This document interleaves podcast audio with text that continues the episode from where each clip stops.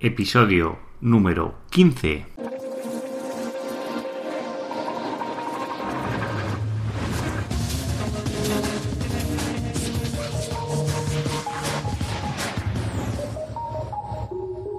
Muy buenos días, queridos oyentes. Bienvenidos un día más, un programa más al podcast de SEO Profesional, el podcast donde encontrarás toda la información, actualidad y ejemplos claros de cómo posicionar tu página web, tu blog o tu proyecto online.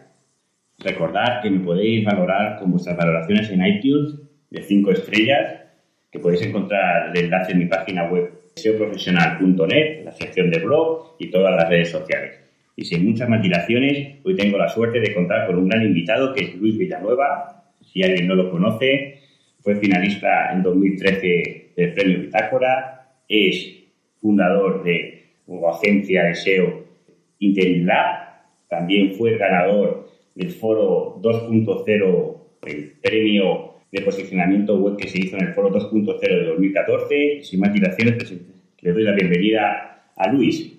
Hola, Juan Carlos, encantado de estar aquí contigo y hablar de, todo lo relacionado con el SEO y, y, bueno, tú dirás. Muy bien, Luis, encantado igualmente. Bueno, pues vamos a comenzar. ¿Cómo crees que será el SEO para 2016?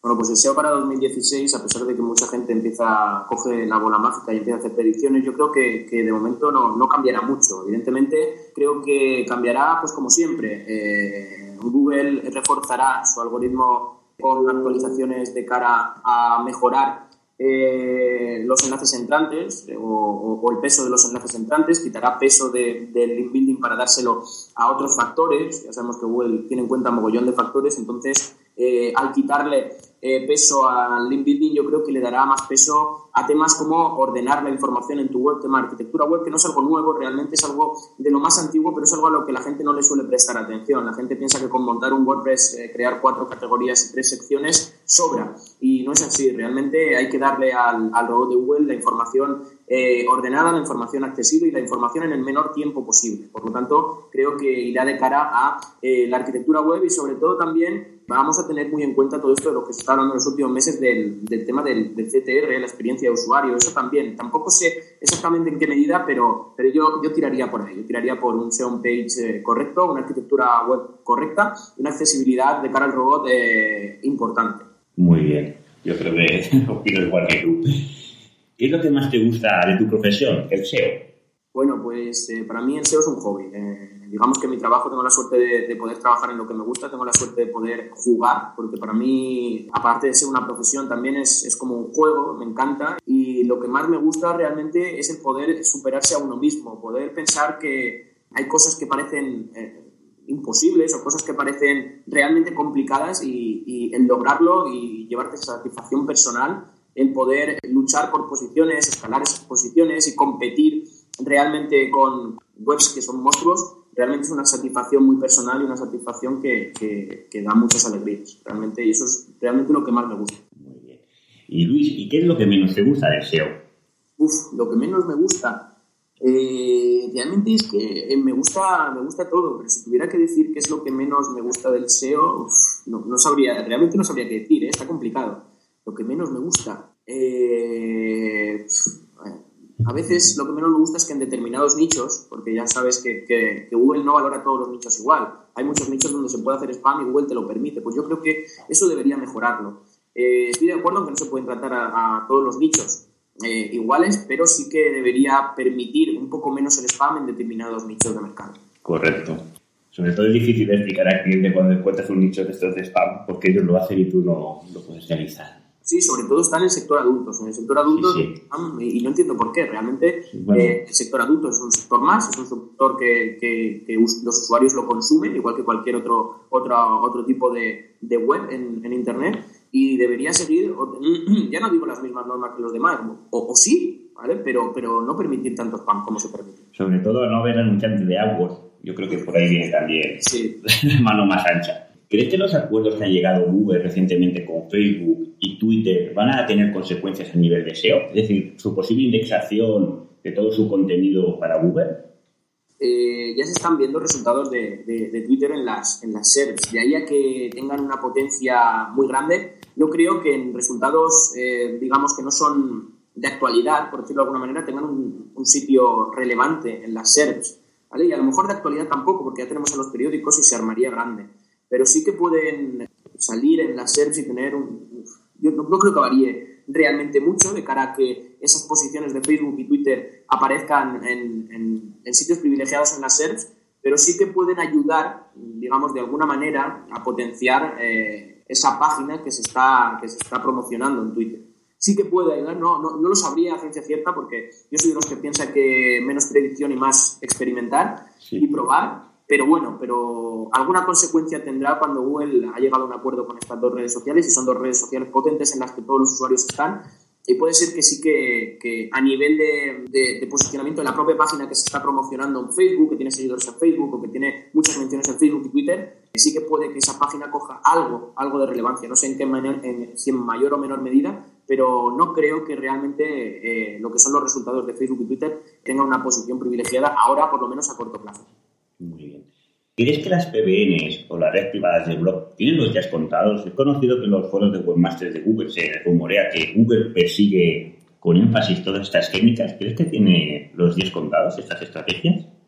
Eh, Google persigue eh, todas las técnicas que no, que no tienen que ver con sus directrices, sus directrices son claras, son no hagas enlaces, no pagues enlaces. Hoy en día sin hacer enlaces y sin pagar enlaces es complicado llegar a las posiciones privilegiadas, por lo tanto ellos eh, se contradicen porque realmente si para estar arriba tienes que hacer link building, pero realmente no quieren que hagas link building, hay algo que no cuadra. Evidentemente las, las PBN tienen los días contados según se mire. Si la PBN está mal hecha, tienen los días contados. Si la PBN no está hecha con cuidado, tienen los días contados. Pero si una PBN está muy bien hecha, quiere decir que es una red de blogs que no tienen nada que ver un blog con el otro. ¿En qué medida Google eh, puede determinar, un robot como Google puede determinar que una web totalmente diferente de otra y esa otra totalmente diferente de otra, que todas tienen contenido, que todas eh, tienen, digamos, IPs diferentes, nombres de registrador diferentes, que diferentes diseños, que son todas totalmente diferentes? ¿En qué medida Google puede saber si, si esa PBN, eh, eso es una PBN o es un blog más de un tío? Una persona. no tenga contenido, tenga siempre los mismos contenidos con, los, con todo lleno de enlaces eh, salientes, pero realmente si tú tienes una, una PBN, una red de blogs cuidada, eh, es complicado porque al final se trata de muchos blogs que aparentemente para el robot de Google son de diferentes dueños y tienen diferentes contenidos. Por lo tanto, por eso digo, depende, tienen los días contados para la gente que lo hace mal. Sí, sí, correcto. ¿Cómo catalogarías una PBN como una técnica white hat, grey hat o black hat? Bueno, pues una, una PBN eh, yo creo que estaría en el Grey Hat, ¿vale? Por no llamarlo Black Hat, porque técnicas Black Hat, eh, digamos que, que, son incluso más, más complicadas, eh, más, más automatizadas, ¿vale? Pero yo la determinaría que está en un punto intermedio. Entonces, a día de hoy funciona. Evidentemente irá perdiendo peso con el paso del tiempo, porque Google puede que, o la única manera que tendrá de comprobar o de, quitarle peso a las PBN será comprobando el tráfico de cada web y eso es muy complicado. Por lo tanto, o comprobando... Las redes sociales también, ¿no? Sí, redes sociales también, pero en una PBN tú puedes meter redes sociales también. Así que eh, ahí con eso no, no, tendría, no tendría por dónde, por dónde cogerlo. Pero sí con tráfico eh, orgánico, tráfico real, podría comprobar Google si, si aunque también se puede, se puede enviar tráfico, o sea que lo tiene, lo tiene realmente complicado tendría que pasar revisiones manuales y hay veces que tú te encuentras con una PBN, que ves los 10 blogs que tienes a PBN, 10, 20, 30, 100, y tienen tan buen diseño, tienen tan buen contenido que ya no es ni siquiera una PBN, lo podríamos definir de otra manera, por lo tanto es complicado. Pero yo la catalogaría como grade. Muy bien, porque lo utilizas todo, bueno, no son técnicas automatizadas. Tres herramientas de SEO que son imprescindibles para tu día a día. Tres herramientas de SEO. Bueno, pues la primera y la más importante en mi día a día, eh, debido a que, a hacemos muchas, muchas auditorías en la agencia, es Screaming Frog. Screaming Frog es la herramienta por excelencia eh, para hacer cualquier tipo de análisis de tu página. Otra herramienta que podríamos estar hablando pues es Ahrefs. Evidentemente hay que comprobar lo que está pasando fuera de tu página, quién te está enlazando, quién te está mencionando, eh, desde qué sitios, con qué ancortés, y para eso yo suelo utilizar a. También utilizo Majestic, pero, pero si tuviera que elegir tres, elegiría Screenfrog, Ahrefs y por supuesto SEMrush. SEMrush es otra herramienta que, a mí me encanta, eh, que me sirve tanto para hacer keyword research como para comprobar qué está haciendo la competencia, comprobar cuáles son los mejores eh, contenidos de la competencia, etcétera, etcétera. Podríamos definir otras herramientas, pero ya las dejaría en un segundo plano, aunque sí que las uso en mi día a día, pero no son tan importantes para mí como sería Majestic SEO, onpage.org, Senu, eh, Sistrix, ¿vale? Pero ya no son eh, tan importantes para mí. Es que 15 herramientas de un SEO son elevadas y claro, Sí. todas es difícil. Ver, sí, son muchas. Tres extensiones de navegador de Chrome, de Firefox, tú utilizas también a diario. Tres extensiones del navegador.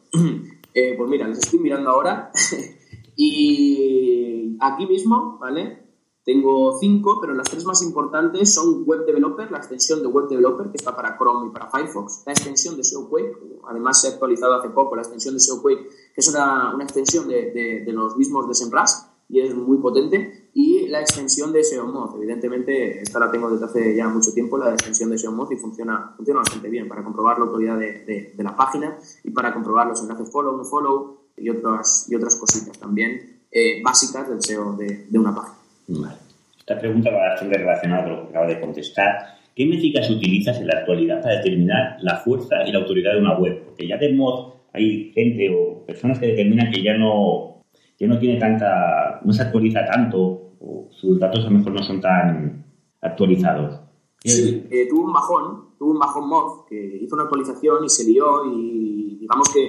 Quitó, quitó autoridad, ¿no? A páginas web ¿Cómo? que bajó la autoridad, sobre todo. Sí, bajó la autoridad un montón de páginas, eh, se equivocó en esos cambios que hizo, pero hace una semana lo ha vuelto a arreglar, ¿vale? Parece que ya ha estabilizado eh, la actualización que hizo y parece que vuelve a funcionar. De todas formas, con ese tipo de cambios no, no me fío. Entonces, yo lo que establezco es, es un, digamos, una, una media, ¿vale? Lo que, lo que hago es comprobar el- la autoridad de, de dominio de una página, comprobar el trust flow con, con la herramienta Majestic SEO de esa página, comprobar y comprobar por último los enlaces entrantes que tiene esa página, cuántos y qué calidad tiene. Es decir, me voy a Ahrefs eh, o a Majestic SEO y digo, ¿qué enlaces entrantes tiene esta página web que quiero que, que me enlace, por ejemplo?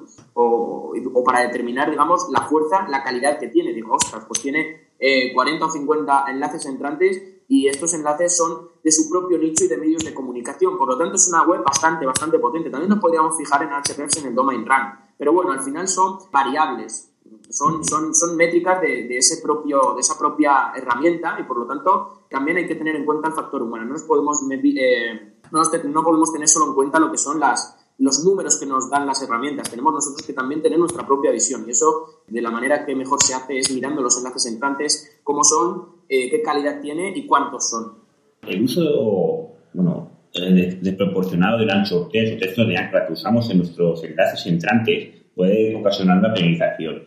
Y dependiendo del nicho, estos anchos pueden variar, pero ¿qué regla mnemotécnica o qué dirías, qué consejo dirías de no abusar, qué porcentaje no abusar del ancho text, de los enlaces entrantes, directamente no utilizarlos? ¿Qué, ¿Cómo recomiendas?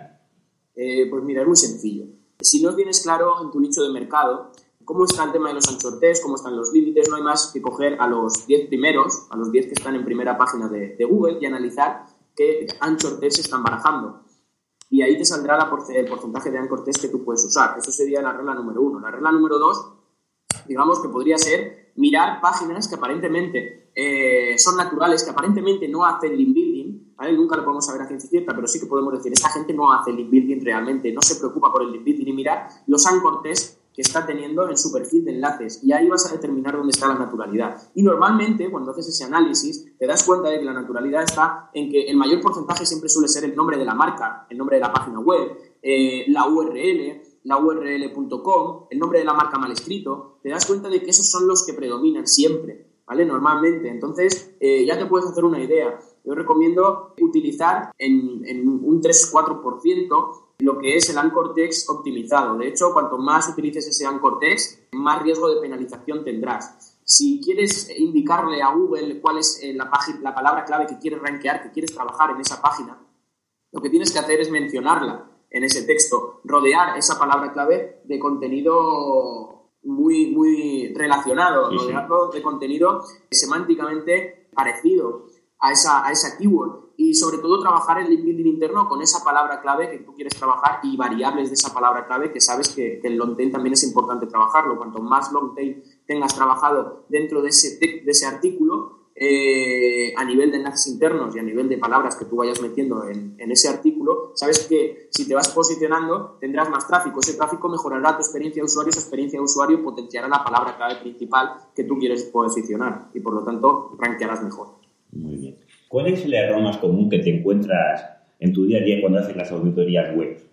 Eh, el error más común siempre es la arquitectura web. La gente, eh, como he dicho al principio, para mí es algo muy, muy importante cómo ordenamos la información en nuestra página web. Es algo, evidentemente, que yo lo catalogaría como de las cosas más complicadas que hay dentro del SEO. No es que sea complicado, sino que es un trabajo tedioso, es un trabajo que hay que hilar muy fino, hay que hacer un trabajo de bisturí. Y para poder hacer la arquitectura de una web, para poder ordenar correctamente una web, lo que tenemos que hacer es un buen keyword research, saber qué productos y qué servicios o qué em, marcas tenemos a nuestra disposición y ordenarlo de manera correcta y accesible al buscador de Google. Por lo tanto, ese es un error que me encuentro a diario y, es muy importante. Muy bien. ¿Qué dices claves le darías a alguien que está comenzando con el SEO en su propia web?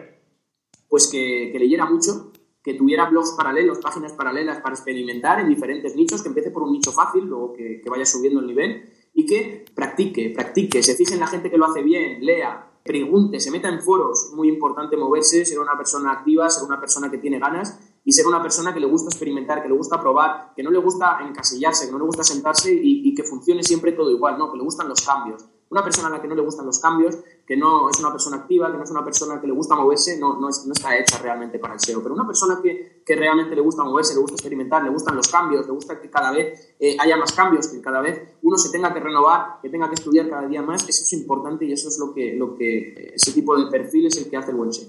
Muy bien. ¿Qué tres blogs son tus favoritos, los que siempre lees?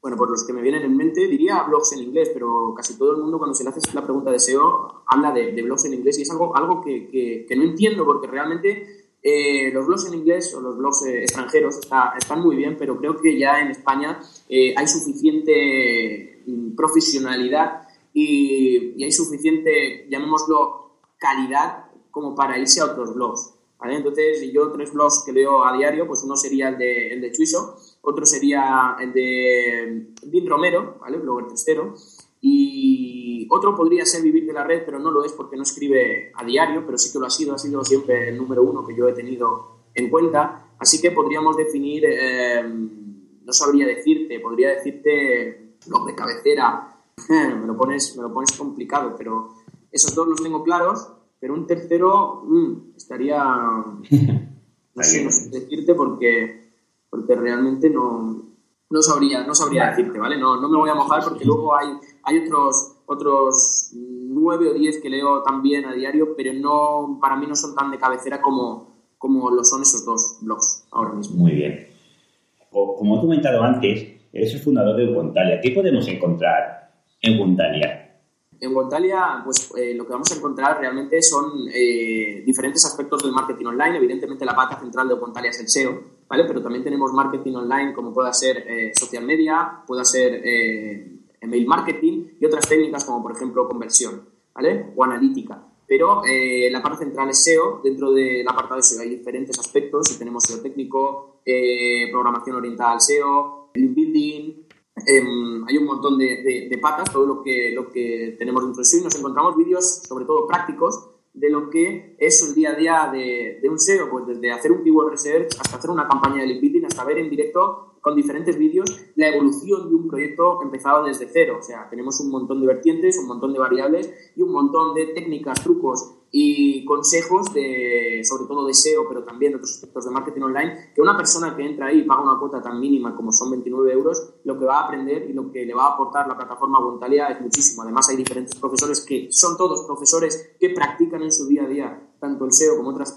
otras estrategias de marketing online, que trabajan en agencias o que trabajan como freelance llevando proyectos y creo que ese tipo de profesores tienen una visión muy amplia de lo que es el panorama del SEO y, al trabajar diferentes nichos de mercado tienen una visión también eh, más panorámica de lo que, de lo que, cómo se trabaja, qué técnicas y qué trucos se pueden, se pueden emplear. Muy bien. Os dejaré en las notas del programa el enlace a Contalia para que vosotros oyentes podáis ver todo lo que explica Luis, os interesa y para acabar ya, Luis, ¿alguna técnica que funcione en la actualidad que nos recomiendes para nuestros proyectos online? Sí, una, una técnica que, que, funciona bastante bien, dependiendo. Eh, si la quieres para blog o la quieres para otro tipo de página. Una técnica que funciona bien en un blog es una, eliminarle las, las, fechas, ¿vale? No, actualizar la fecha a una fecha más, más reciente, sino eliminarle las fechas a, a, tus posts. Esto va a hacer que subas unas cuantas posiciones o te pertenezca a la posición que te pertenecía hace dos años. Si yo he hecho un post en 2013, por ejemplo, y estamos ahora en 2015, evidentemente, al ser un contenido que, que tiene una fecha, puede ser que, que, ese contenido ya no tenga el mismo valor, porque hay contenidos nuevos, más actualizados, y que realmente tienen mejor información que tú porque está más actualizada y es más completo ese artículo. Por lo tanto, tú vas bajando posiciones al mismo tiempo que los nuevos van subiendo esas posiciones porque realmente tienen mejor contenido. Un simple cambio de fecha hace que vuelvas a tu posición natural. Cambio no, perdón. Eh. La fecha hace que, que vuelvas al, al, al, mismo sitio. Y otro dato importante, otro dato importante ya para otra, otro truco importante o técnica importante de cara a ya eh, webs eh, de servicios o o e-commerce es trabajar el link building eh, con una técnica que yo he denominado el paraguas, ¿vale? Una técnica que, que, que, explicaré en mi blog, que lo que, en lo que consiste es en hacer enlaces eh, con sentido común. ¿Y esto qué quiere decir? Quiere decir que yo voy a, a, realizar enlaces en diferentes capas. Por ejemplo, desde una universidad, que es un sitio donde, donde la gente consigue muchos enlaces y las tira directamente al, al, al, al proyecto, al monetize o al, o al, o al sitio donde, donde queremos monetizar los productos, ¿vale? Eh, la gente lo que hace es tirar desde la universidad hasta ahí. No, primero hay corrernos el riesgo de que nos cierren ese blog, pasa con muchísimos blogs y le pasa muchísimo SEO que yo no veo en, en Y segundo, eh, no es de todo natural que desde una universidad, que es un sitio educativo, un sitio donde realmente sería más, más natural. Eh, sí, estudios científicos o estudios de la temática. Sí, lo que, lo, que, lo que funcionaría sería enlazar a ese artículo, que realmente desde ese artículo vas a enlazar a a, a tu money site. Por ejemplo, yo hago un artículo en el Huffington Post y desde una universidad voy a enlazar al Huffington Post porque ese Huffington Post tiene un artículo de opinión. En esa universidad estoy enlazando realmente a un periódico. Ahí eliminamos dos riesgos. Eliminamos el riesgo de que nos eliminen ese blog porque se creen que estamos haciendo link building y eliminamos también ese, digamos, ese pequeño porcentaje de antinaturalidad que, que, que, dotaría que desde una universidad estuviera enlazando directamente a un producto o a un servicio que a lo mejor no, no tiene cabida ahí. Por lo tanto, enlazamos a un artículo de opinión del Huffington Post desde la universidad y desde el Huffington Post enlazamos directamente a, a lo que es nuestro cliente o nuestra página web que, que, con la que estemos trabajando. Evidentemente, las PBNs también las podemos usar incluso en un segundo nivel. En vez de tirarle directamente desde nuestra PBN, desde nuestros blogs de la PBN eh, al, al, cliente, lo que hacemos, o, al, o a nuestro sitio, lo que hacemos es tirarlo a sitios potentes, sitios con tráfico, medios de comunicación y desde los medios de comunicación sitios potentes, sitios con tráfico, sitios de noticia o sitios con tráfico en el, que, estén, que sean de la misma temática, desde ahí, eh, desde la PBN los tiramos ahí y desde ahí pues ya los tiramos al, sitio. ¿vale? Digamos que es eh, protegerse un poquito, con esto vamos a tener muchísimos enlaces, pero en la primera fila y lo que Google va a ver van a ser muchos menos enlaces, con lo cual vamos a tener menos riesgo de penalización porque Google tiene menos sitios donde elegir. Pero esos sitios son tan fuertes que al final es como tener muchos más sitios. De acuerdo. Pues muchas gracias, Luis. Sobre todo agradecerte que hayas venido al podcast. Te invitaré en los próximos capítulos, ya que ha sido de gran relevancia tus respuestas y yo creo que de gran interés para la comunidad SEO y las personas que están intentando posicionar su propio proyecto web. Y desde aquí, pues muchas gracias, Luis. Nada, muchas gracias a ti, encantado de poder participar y de que me hayas invitado, porque para mí, siempre que me invitan a podcast o a, o a entrevistas, para mí es un regalo. De acuerdo, pues muchas gracias. Un saludo, Luis. Un saludo. Pues hasta aquí el programa de hoy. Agradezco vuestras valoraciones de 5 estrellas en iTunes y vuestros me gustas en iVoox. Mañana con otro episodio de Ser Profesional. Que tengáis muy buen día. Hasta luego.